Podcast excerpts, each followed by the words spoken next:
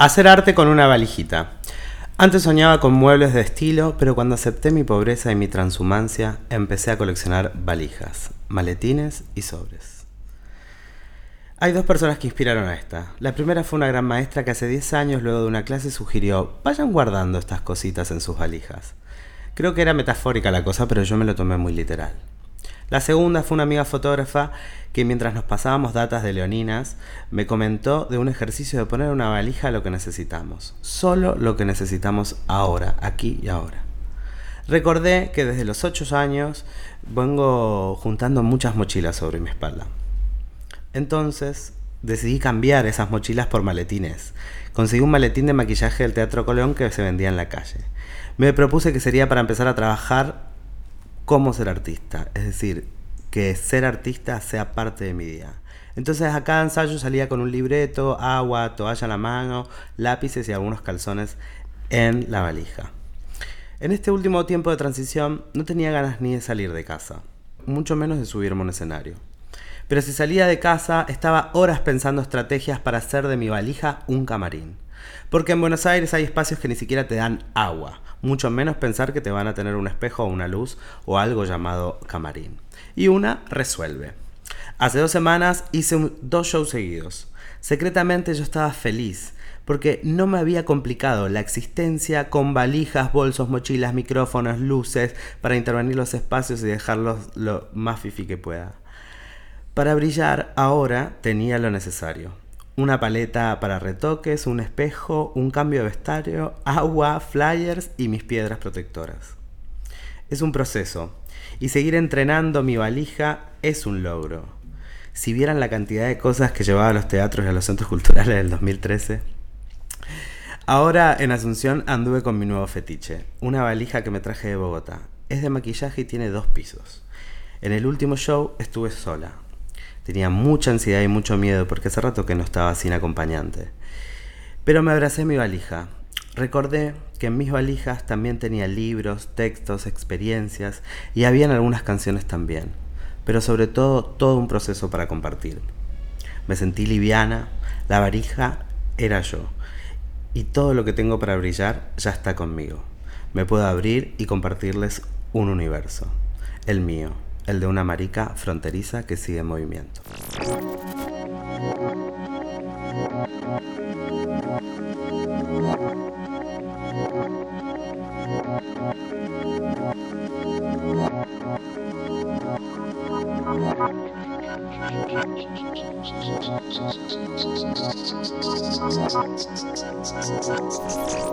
Fifi Real marica fronteriza no binaria, cantante de tango queer, performer.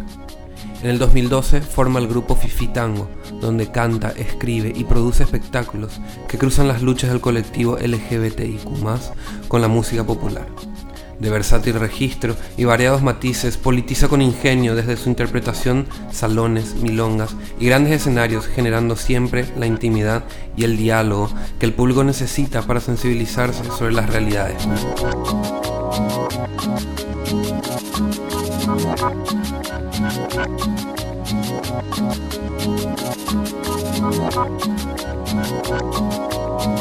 Buenos medios días Asunción. Estamos de vuelta en Asunción grabando felicísimos con este invierno de 30 grados, comiéndonos los sándwiches de Pepi, café con leche y en una super charla con Fifi. Bienvenida a este programa. Hola, muchas gracias. Súper contenta acá de estar en, comiendo sándwiches de Pepi. Bienvenida a Asunción, acá, ¿qué tal te recibieron? Ay, súper bien. Me la rehostearon. Yo llego y le encuentro a Fifi, así tipo con todo el grupo de maricas asuncenos, así una más. Buenísimo.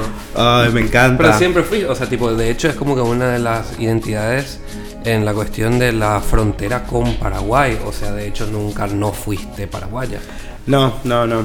Eh, sí hubo todo un proceso de intentar negar esa parte de mi historia y cuando vine estos últimos años de poder amigarme con mi ciudad y mis raíces, eh, me di cuenta que en Asunción, si bien es la primera vez que vengo, no es que estoy conociendo Asunción, sino que me estoy reconociendo a mí misma en Asunción.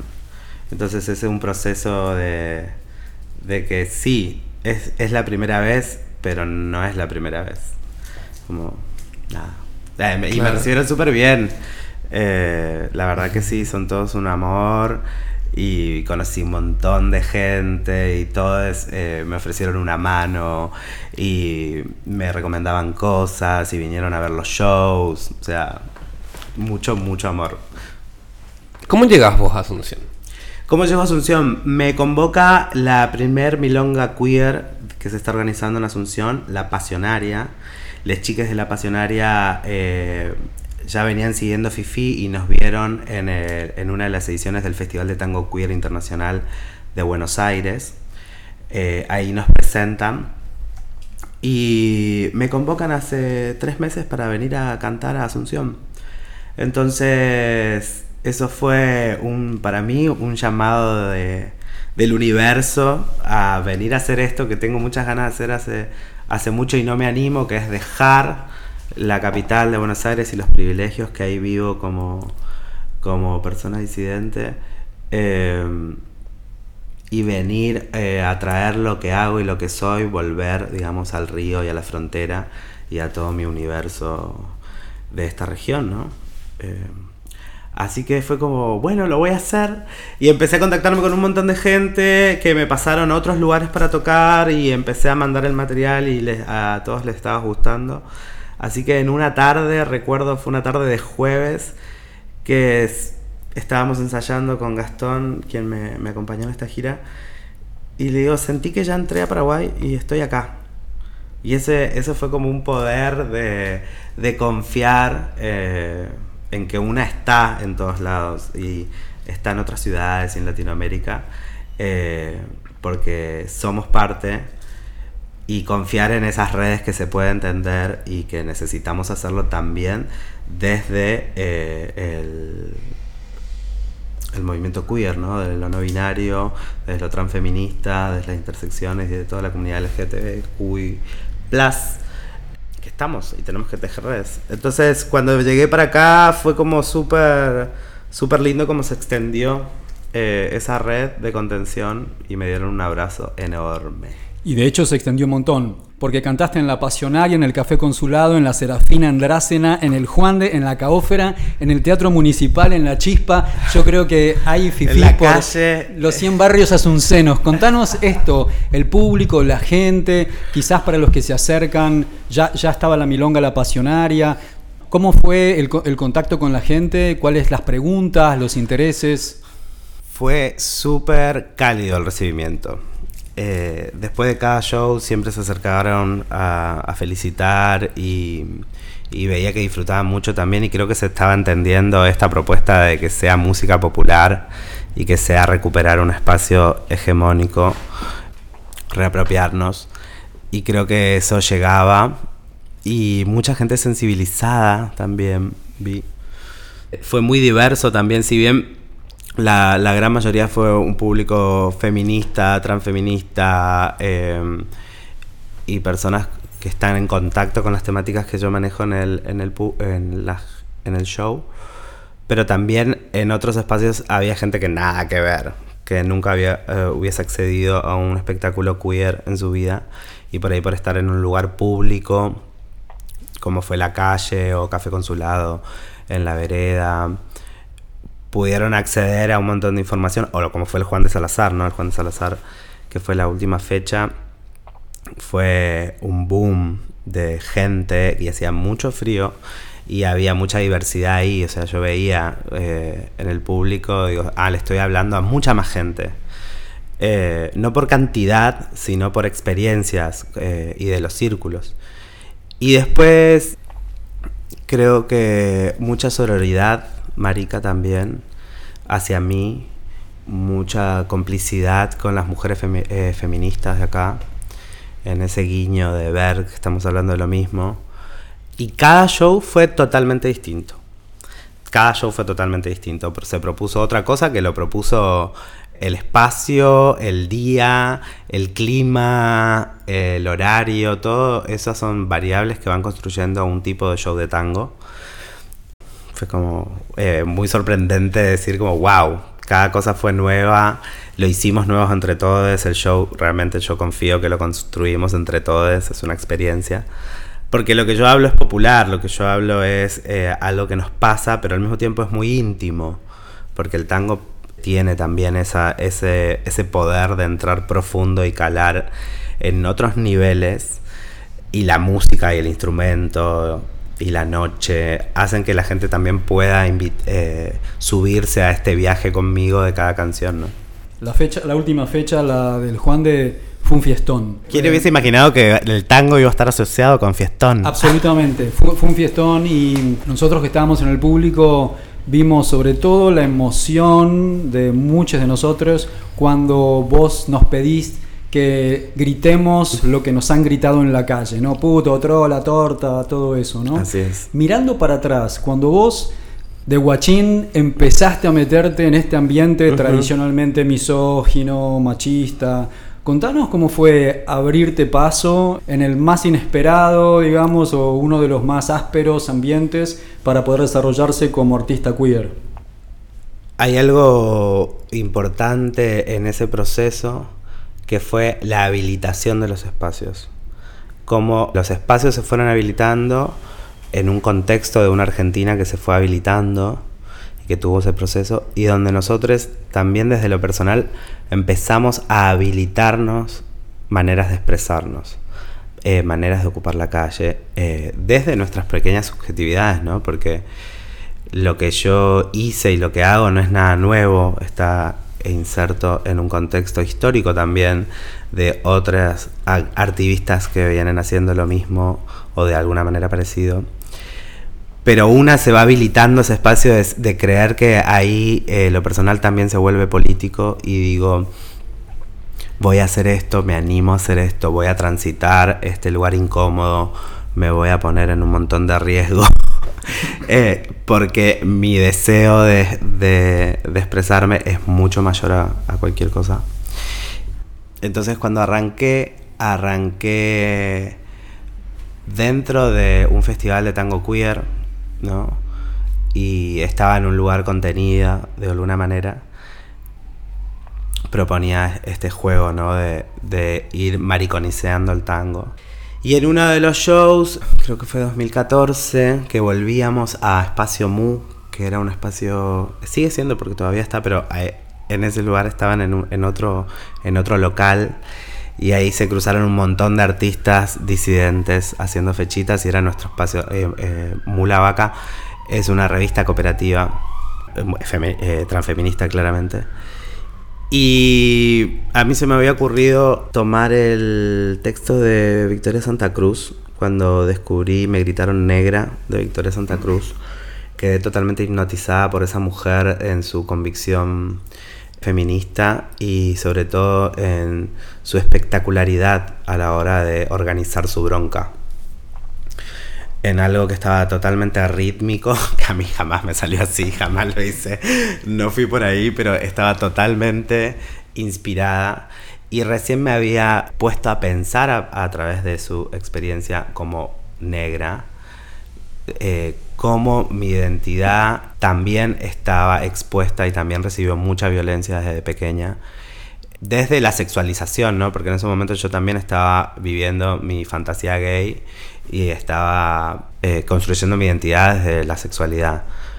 ¿no? Era lo que en ese momento asumía y tenía esas herramientas y con eso estaba cuando empecé a cantar tango. Entonces dije, quiero que la gente eh, grite puto porque, porque, la precariedad de una misma, porque no tenía un coro, no tenía ni siquiera la capacidad de organizar algo así como lo había hecho Victoria. Entonces digo, vamos a utilizar el público. Y lo cuento de esta inocencia porque eh, mencionaste la palabra guachín y dije, sí, en ese momento era ese guachín teniendo estos pensamientos en mi casa sola, ¿no? Eh, además en una ciudad súper hostil, ¿no? Como es capital. Plantearse hacer arte ahí es como... Y también eh, decir que yo empecé a expresarme recién en Buenos Aires a los 21 años. Toda mi infancia en la frontera de Paraguay. Mi familia es paraguaya, la familia de mi papá es paraguayo.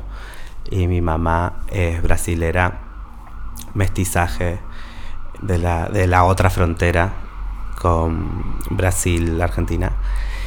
Y viví súper reprimida, ¿no? Yo quería bailar y no podía bailar y tenía que hacer gimnasio, deportes, fútbol. Mi papá era un futbolista conocido de Guaraní, el equipo Guaraní en Posadas.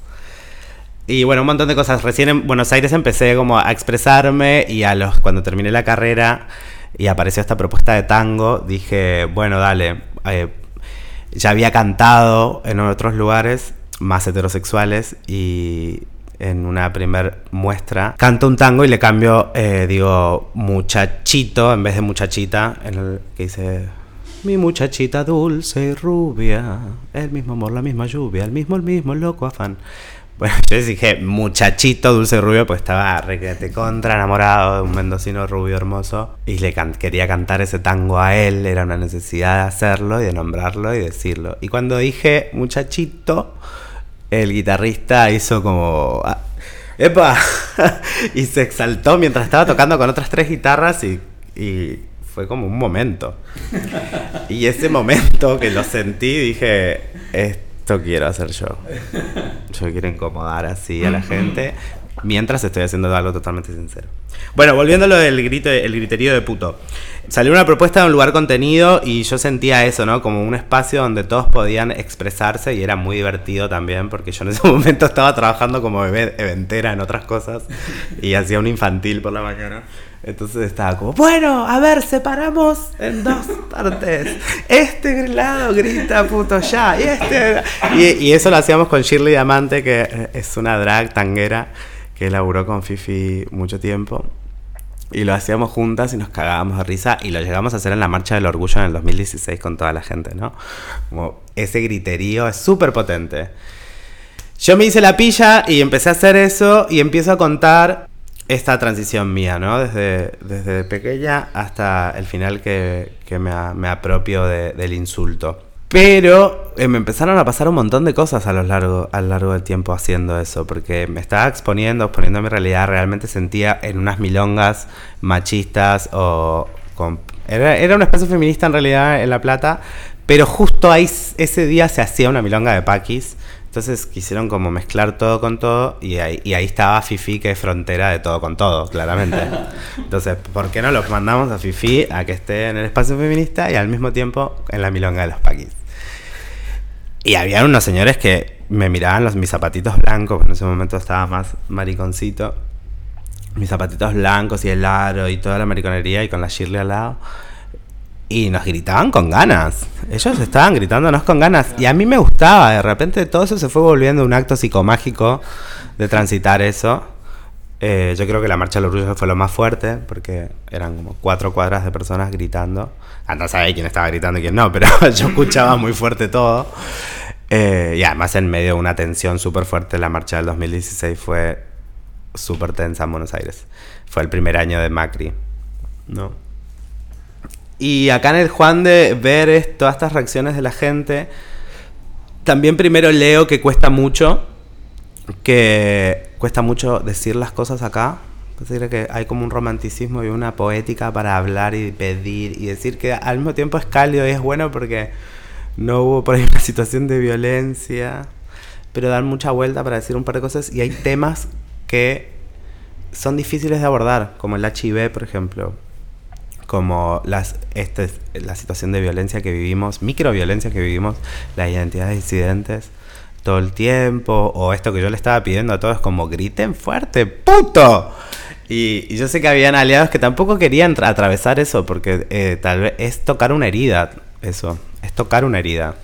Salió un, un grito un poco ahogado, es cierto, y un compañero paraguayo que nos escucha siempre me dijo que empezó a gritar y tuvo que parar porque se emocionó mucho y se iba a poner a llorar. Porque es poner el cuerpo. A mí lo que más me es como el momento, por lo menos en el espectáculo de ahora, es el momento donde puedo hacer que participen realmente de manera activa en esto. Porque si no, también el espectador consume algo y está procesando algo y nosotros desde el escenario, porque yo también genero comodidad, no es que soy incómoda todo el tiempo, genero una comodidad para que relaje y que escuche lo que yo estoy diciendo, Pero momento hay que poner el cuerpo, porque se entiende con la cabeza, se comprende con el cuerpo. Entonces cuando se activa la voz, se activa ese grito, se pone en situación eso, realmente ahí estamos entendiéndonos, ¿no? Sin apuro el casorio, ¿para qué apurar el tiempo? Total nunca me ha faltado con quien pasar el invierno y mientras el cuerpo aguante, quiero ir a milonguear hasta estar bien achacada. No me arrimo para el altar el carne de solterona en el barrio ya me han dado yo siempre les contesto ¿Quién me quita lo bailado? Andar siempre de milonga es bueno para la salud Todavía quedan vacantes que se pasen pa' mi club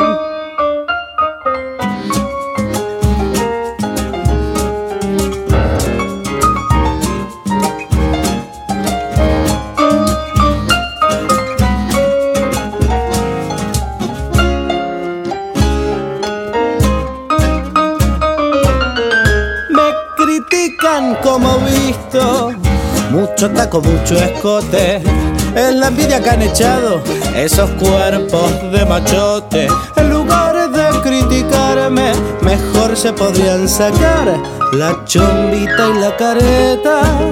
Pa' venir a milonguear el carne de solterona. En el barrio ya me han dado y yo siempre les contesto. ¿Quién me quita lo bailado? Andar siempre de milonga es bueno para la salud. Todavía quedan vacantes que se pasen pa' mi club. Todavía quedan vacantes que se pasen pa' mi club. Todavía quedan vacantes. Vos, vos y vos que se pasen pa' mi club de Carlitos Braille, hablándonos sobre el folclore no binario, ahora el tango no binario, es. Bueno, que, que, que particularmente desde mi paraguayidad hay muchas cosas del, tango que me parecen muy foráneos, pero por suerte Fifi logra hacerme sentir bastante cómodo con, con estas nuevas expresiones. Sobre todo recordarles a todos que eh, el espacio popular está para ser ocupado y ocupar todos los espacios también es ocupar la música con la cual nos criamos, sea cual sea, ¿no? Y, se transforma en un tango queer porque las identidades queer, digo, y digo queer en el sentido más amplio del término paraguas, para englobar a todas las identidades disidentes que quisieran hacer su tango. Un millón de gracias y nos vamos con este tangazo de despedida que nos regala Fifi. Nos vemos en la próxima.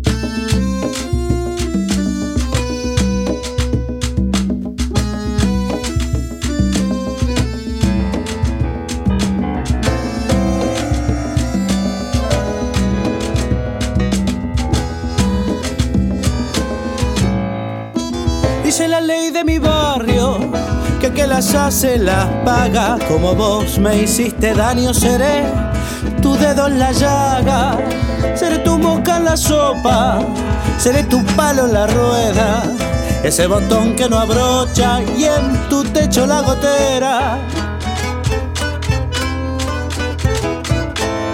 En este mundo macabro, cada cual cumple su parte. Ahora me queda claro, nací para molestarte y no escondas la cabeza, que no sos una avestruz. Si vos fueras Jesucristo, yo vendría a ser tu cruz.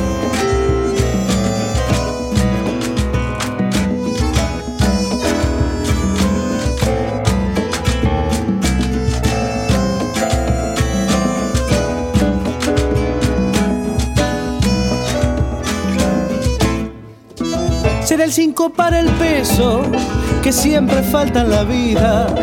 La piedra de tu zapato y de tu rosa la espina. Seré el tuede en la serpiente, seré el chicle en tu pelo. Seré tu birra caliente, la tuca que quema el dedo.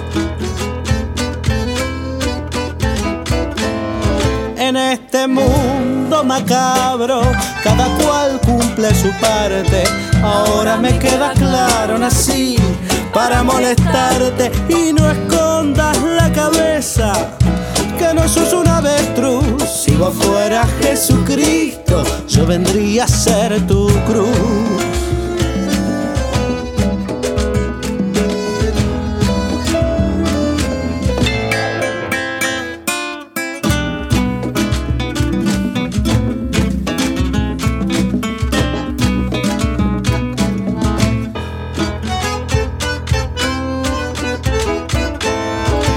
En este mundo macabro, cada cual cumple su parte. Ahora me queda claro, nací para molestarte y no escondas la cabeza.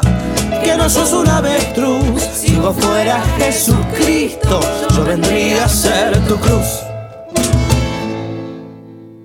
Vamos a terminar.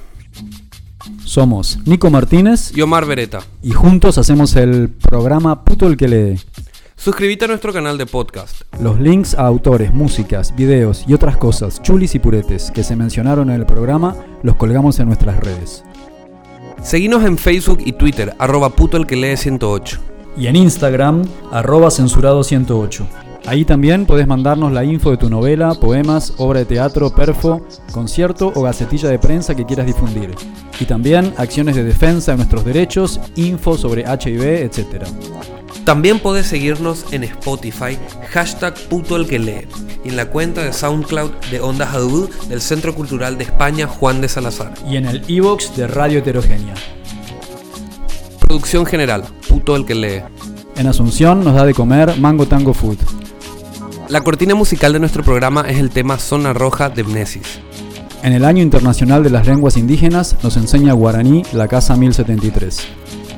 Agradecemos especialmente a, Octavio Linares, responsable de nuestra tecnología en sonido. a Nico Granada y al equipo del surtidor por la edición. Para toda Sudamérica, Educación sexual integral y laica. Hasta la próxima.